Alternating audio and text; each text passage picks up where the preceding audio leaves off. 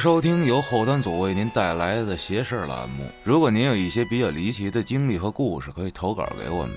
小编的微信号是幺七六幺幺零零零五七九，您也可以通过小编加入微信群和我们一起交流互动。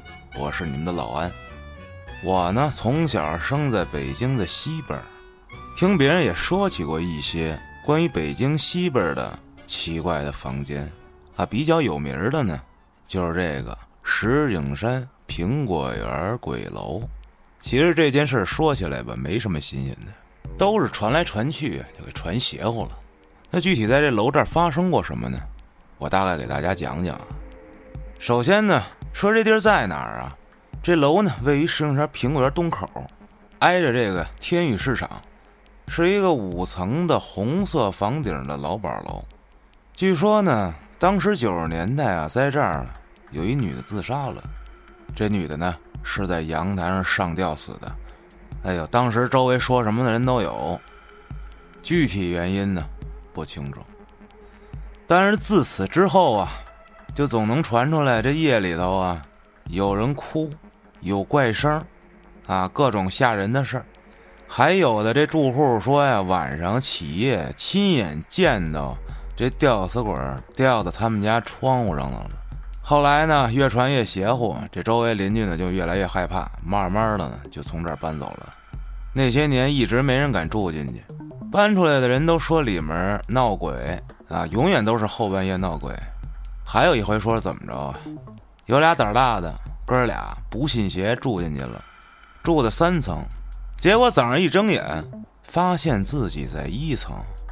后来好像还有人请高人啊。给这出事这房间封上了，把那玻璃都给凿了，换成了砖给砌上了。嘉哥就住这附近，嘉哥亲口给我讲过关于这鬼楼的事儿，根本就没那么邪乎。这大家伙传这种事儿，那是乐此不疲啊，越传越邪乎，结果就越来越出名了。不过当时吊死一女的，这确实是真事儿。这么多年了，一直还有人继续传。啊，说这楼不干净，这楼附近啊，经常鬼打墙。有的人走进去之后，哎，就绕不出来了，看见整个楼都是黑着灯的。当时啊，呃，官方的说法是当年分房不公闹意见，所以住进的人都搬出来了。不过具体是不是这样呢？不好说。而且很久以前还记得这楼上头还挂着一大横幅啊，破除封建迷信。哈，怎么说的都有。但是甭管怎么说，反正这地儿是越来越火了。关于这石景山鬼楼啊，我也就知道这么多。不过边上这喜隆多，我记得在六七年前发生过这么一次大事儿。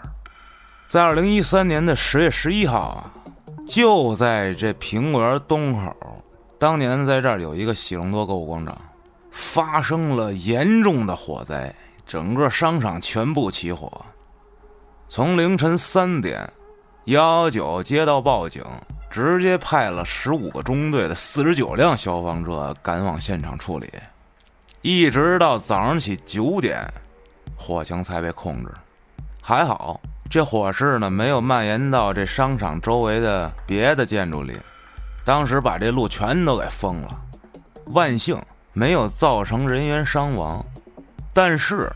牺牲了两名消防员战士，这场大火呀，把整个喜隆多商场就给烧没了。当天晚上我还跟几个小伴过去看呢，确实是，整个全都是黑压压一片，整个楼都是焦黑焦黑的。这附近啊，相隔差不多十几米的这个一楼门脸儿，那招牌全都烤化了。后来说这火灾是怎么引起的呀？说是当时啊，在这大厦里这麦当劳操作间的一辆电动自行车，这电池在充电过程中啊发生了电气故障，从而导致了这场大火。不过这件事万幸的就是没有造成过多的人员伤亡，这是我亲身经历的一起事儿。后来呢，这有关责任人也被判刑了。不过直到今天。这个喜隆多也没有再重建起来。说到这苹果园咱们就多聊两句。这苹果园到底是什么地儿啊？那在北京的朋友就不必多说了。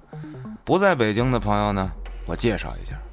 大家呀，坐这个地铁一号线的时候啊，紧东边那站叫四惠东，啊，紧西边这站就是苹果园。现在这苹果园啊，也正在修这个西边最大的交通枢纽。说起这名字也挺奇怪的，为什么就叫苹果园呢？它怎么不叫西瓜园、草莓园啊？这中间啊，有这么一段传说故事。相传啊，在明朝的时候，有个太监姓刘，为了等老了之后出宫有个落脚的地方，便拿出所有的积蓄，就在这儿购置了百余亩土地。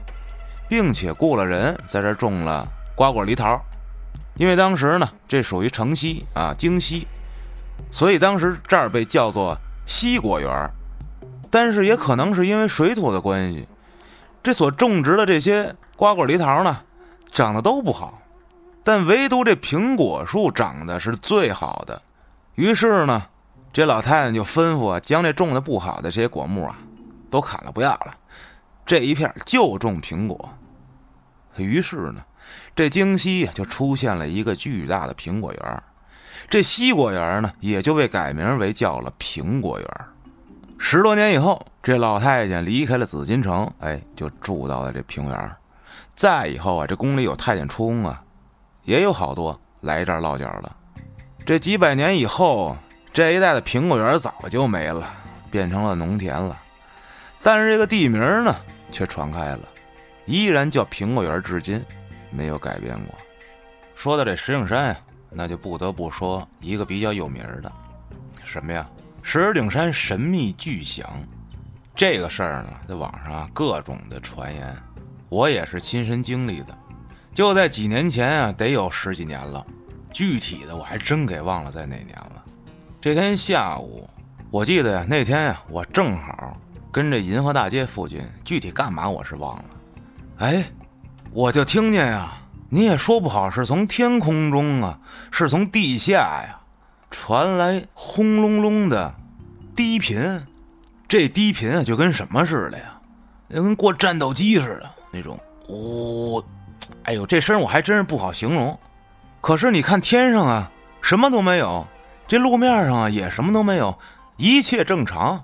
可是这声啊，持续了好久。当时求证过身边好多人，大家都说听见这声了。原来不止我一个，可是没有任何一个人能说出这具体是为什么。后来呢，这网上就各种有人说，说啊地震了，要么就是过战斗机呢，说什么的也都有。不过在我看来，过战斗机不太可能。你说要过战斗机？这天空中怎么什么都没有呢？而且它怎么能持续那么长时间呀？难道这战斗机它在这儿盘旋吗？对吗？而且怎么什么也看不见呢？隐形战机，那人家那隐形战机也是为了在雷达里隐形啊，也不能让你这肉眼隐形啊。再说地震，那就更扯了。我就站在地面上，这地连动都没动。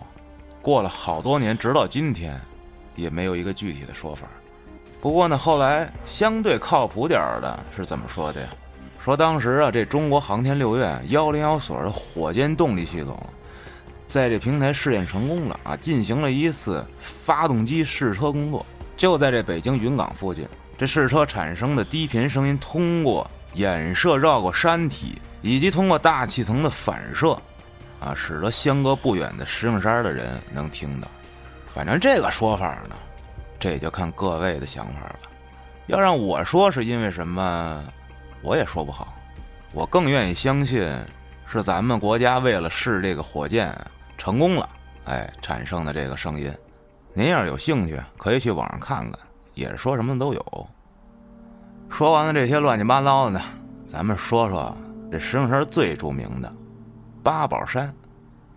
很多人想起这八宝山啊，就是一听就是啊火葬场烧死人的，要么革命烈士公墓啊。可是这八宝山，这名字是怎么来的呢？难道说这里藏着八件宝贝吗？您别说，还真是。这里面啊，还有一个非常有意思的传说，咱们呀聊聊这个。其实啊，这八宝山原来啊不是公墓，它在明代的时候啊，这块拥有着很多古圣，在这西峰上啊，还有着娘娘庙，其中最著名的是宝中护国寺，又被称为黑山护国寺，也是建立于明朝的，是为了纪念当时的名将刚炳而建的。说的这刚炳是谁呀？其实啊，他是明朝的这么一著名的太监。是这明太祖朱元璋的手下一员大将啊，但是他祖籍呢在交趾，也就是今天的越南。后来还跟随着明成祖啊朱棣战功显赫。说这哥们儿啊武功高强，善使两杆铁叉，每杆一百二十斤重，这有点太夸张了啊！传说中呢，他从敌将手中夺来了三件法宝。哪三件呀？杏黄旗、探地宝、照妖镜，啊！只要把这杏黄旗一挥，霎时间飞沙走石。用这探地宝一听啊，就知道几十里以外的这个敌军情况。照妖镜呢，顾名思义，照妖精的呗，能破各种妖术。啊！自从他得到了这三件法宝之后，那是如虎添翼啊，所向无敌。后来呢，跟随着燕王扫北，从南京一直打到北京，一路护驾有功，所以呢，深得皇上宠幸。但是这就引得一些嫉贤妒能的贼臣暗中非议，说他淫乱皇宫。为了堵上这帮小人的嘴，左思右想，决定了净身避嫌。这可太狠了。直接就挥刀自宫了，好家伙！话说这么一天啊，这刚炳啊率部下来到了京西的红庐山下，也就是今天的八宝山，被一哨人马挡住去路。对面主帅是一员女将，叫啊萧玉梅，哎，长得非常好看啊，手持两把双刀。这刚饼啊，拍马叫道：“说呢，我不能跟你打。”让你们这男将出来，我这好男不和女斗。谁知这女将哈哈一笑，说：“你你不是刚饼吗？我今天就要让你变成肉饼。”呵，这给这刚饼气的，催马迎战。这动起手来才知道，这员女将不仅武艺高强，居然还会使妖术。斗了几个回合，这女将虚晃一刀，拨转马头掉头就跑。这刚炳一见，拍马就追上去了。当时啊这八宝山呀，也就是红庐山呀，有东西两个山头。这女的呢，就一直往这西边这山头上跑。刚饼追到这儿啊，直接就中了招了。他们在这儿摆了一个八卦迷魂阵。这刚饼冲进去，干了，进了大阵了。这一进去就感觉这里头有千军万马，怎么也杀不出来了。赶紧拿出他这照妖镜，往这八卦阵一照，哎，就这么一照啊，这阵没了，给照破了。这刚明好不容易杀出一条血路啊，往这东边的山头上跑，准备歇会儿。哎，跑到这儿了。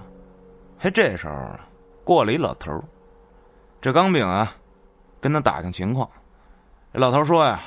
这山叫做红炉山，西边的山头啊叫枫香山，两山之间这道山岭，便是枫香筒。咱们现在这个地儿呢，就是红庐山的炉口。这钢饼一听，这红炉是用来干嘛的呀？是用来化钢的呀。我这名字叫钢饼，我这犯地名了。这难道有大难临头？正在疑虑之际，对面这女将啊，策马又从西边追杀过来了。这刚饼跟这还琢磨呢，一个慌神被对面的女将一刀斩为两段。这受惊的战马呀，驮着这刚饼的尸体啊，一路猛跑。这刚饼的尸首相继从这鞍上就掉下去了。这战马继续跑，路过了一个荒庄。在这石槽子里喝足了水，接着跑，一路跑啊跑，最后跑死了。这后人呀，为了纪念这刚炳，把他上半身尸体掉下来的地方啊，叫上庄；把下半身身体掉下来的地方呢，叫下庄；把路过的这个地方叫做颅骨，也就是路过的鞋印儿；把这荒庄呢，鞋印儿就叫做黄庄；这马喝水的石槽子，就叫做了石槽村这战马倒地死了的地方呢，叫马岛庄，修了一座小庙，叫马岛庙。也就是八宝山现在这一片附近的这上庄、下庄、鲁谷啊、黄庄、石槽，名字的来历了。刚炳战死以后啊，这皇上呢就给他在红庐山下修了这么一座庙，就是这个宝中护国寺。但是经过了岁月的侵蚀啊，如今呢，这儿只剩下了这墓碑跟墓前的这个大石龟了。这二战时期啊。当时这日本侵略者为了纪念他们死去的日军，在这山上建了一座钟灵塔。四六年，为了纪念抗日战争中这牺牲的国民党官兵张自忠等三十八名将领，这钟灵塔被改建为忠烈祠。建国之后呢，就把这儿改为了八宝山革命烈士公墓了。相传啊，在这八宝山脚下的山洞里。藏着八种宝贝，哪八种啊？马牙石、白垩、青灰、红土、干土、黄浆、板岩、砂岩，这八种粘土矿物。这堆东西呢，要么就是做油漆颜料的，要么就是做建筑用的，反正就是当时的各种工业的原材料。所以这个八宝山由此而来。当然了，相传还有这么一传说啊。说，在很久很久以前啊，在这八宝山脚下，藏着另八件宝贝，是这个金牛、金马、金鸡、金碾子、金磨、金豆子、金簸箕，跟这金笸箩，没有人知道藏在哪儿。当时这山脚下有一村庄，这村里呢住着一户人家，是一对儿啊姓李的老夫妇。这老李跟老伴儿无依无靠。靠着种丝瓜维持生计。这年呢，老李两口子在自家种下丝瓜籽儿，按照这往年的经验，浇水施肥松土，哎，就等着这瓜长。可是也不知道怎么了，这要搁往年，早就长成了。可今年就新鲜了，怎么着都长不出来。哎呦，这两口子着急啊！可是有一天，这瓜秧里啊。开出了一朵花还慢慢的结出了一个丝瓜。这老两口子又纳闷了，这是为什么呢？你说长出来这个吧，也不像个丝瓜样上粗下细，像个葫芦。这天呢，这两口子正跟这院里的聊天呢，就讨论这丝瓜这事儿呢。从这村南头啊，来了这么一老头这老头啊，路过。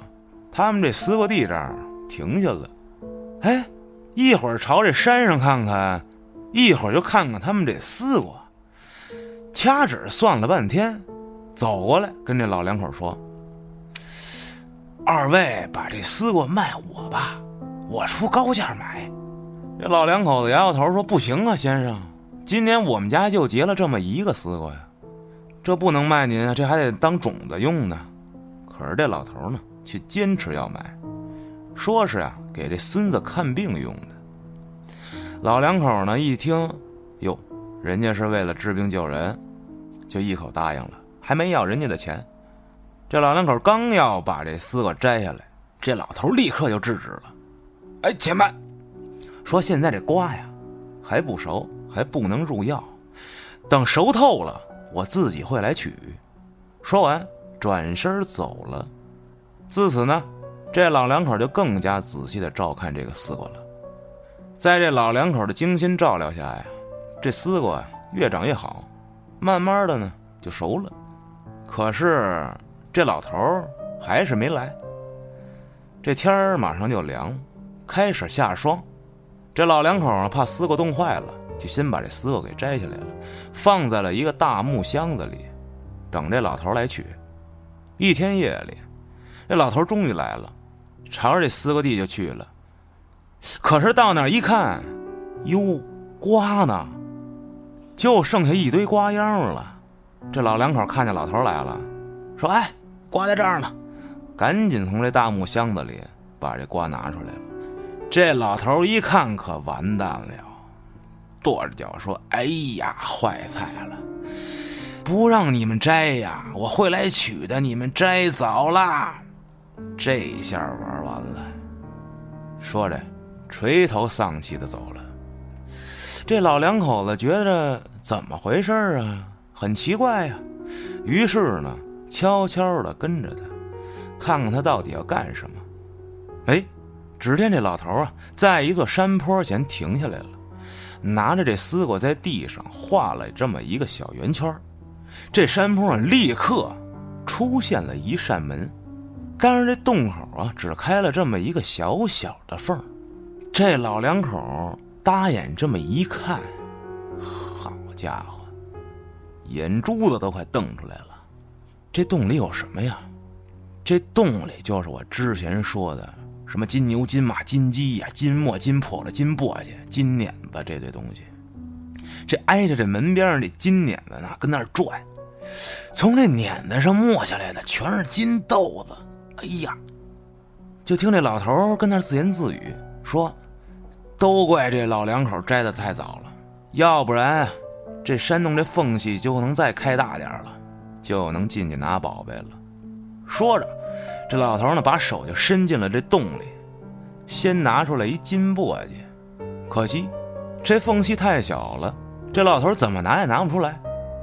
就在这时候，这洞里的金鸡咯咯咯叫了起来。这老头心说坏了，赶紧就把金钵也扔了。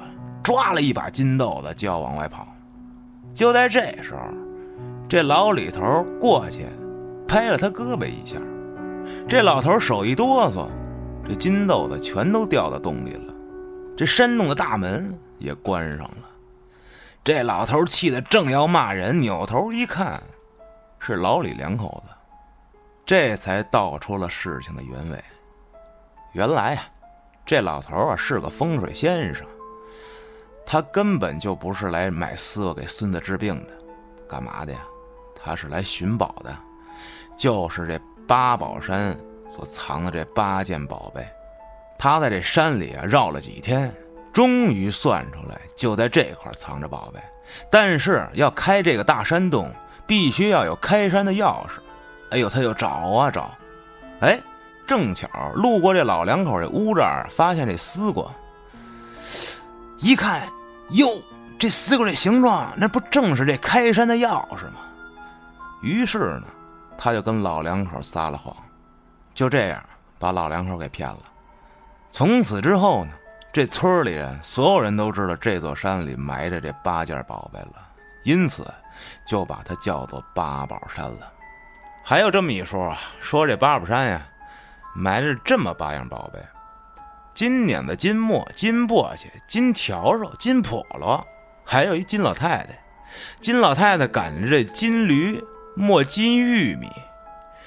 这老太太磨好金粉，晚上就为这圣母娘娘做斋饭。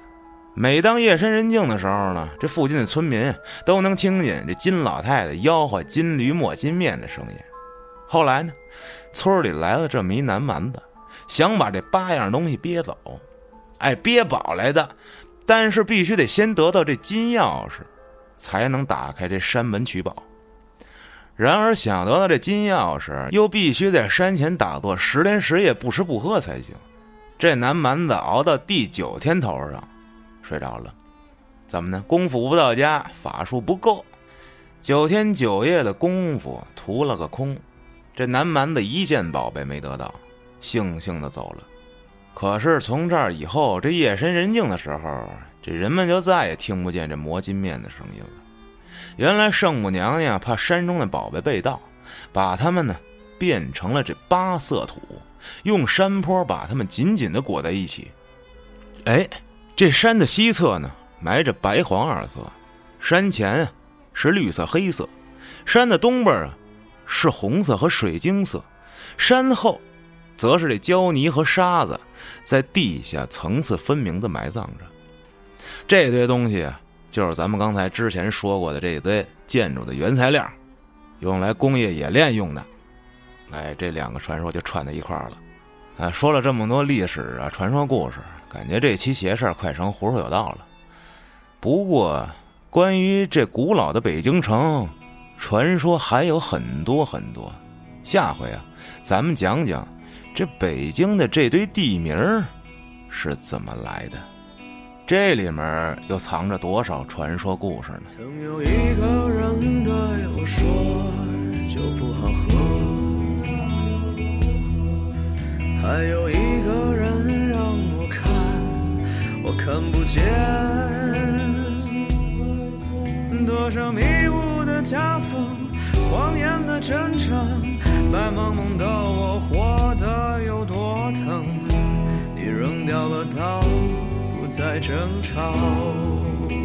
啊，你以为不分深浅，忘掉了一眼，就这样走了，在我的昨天，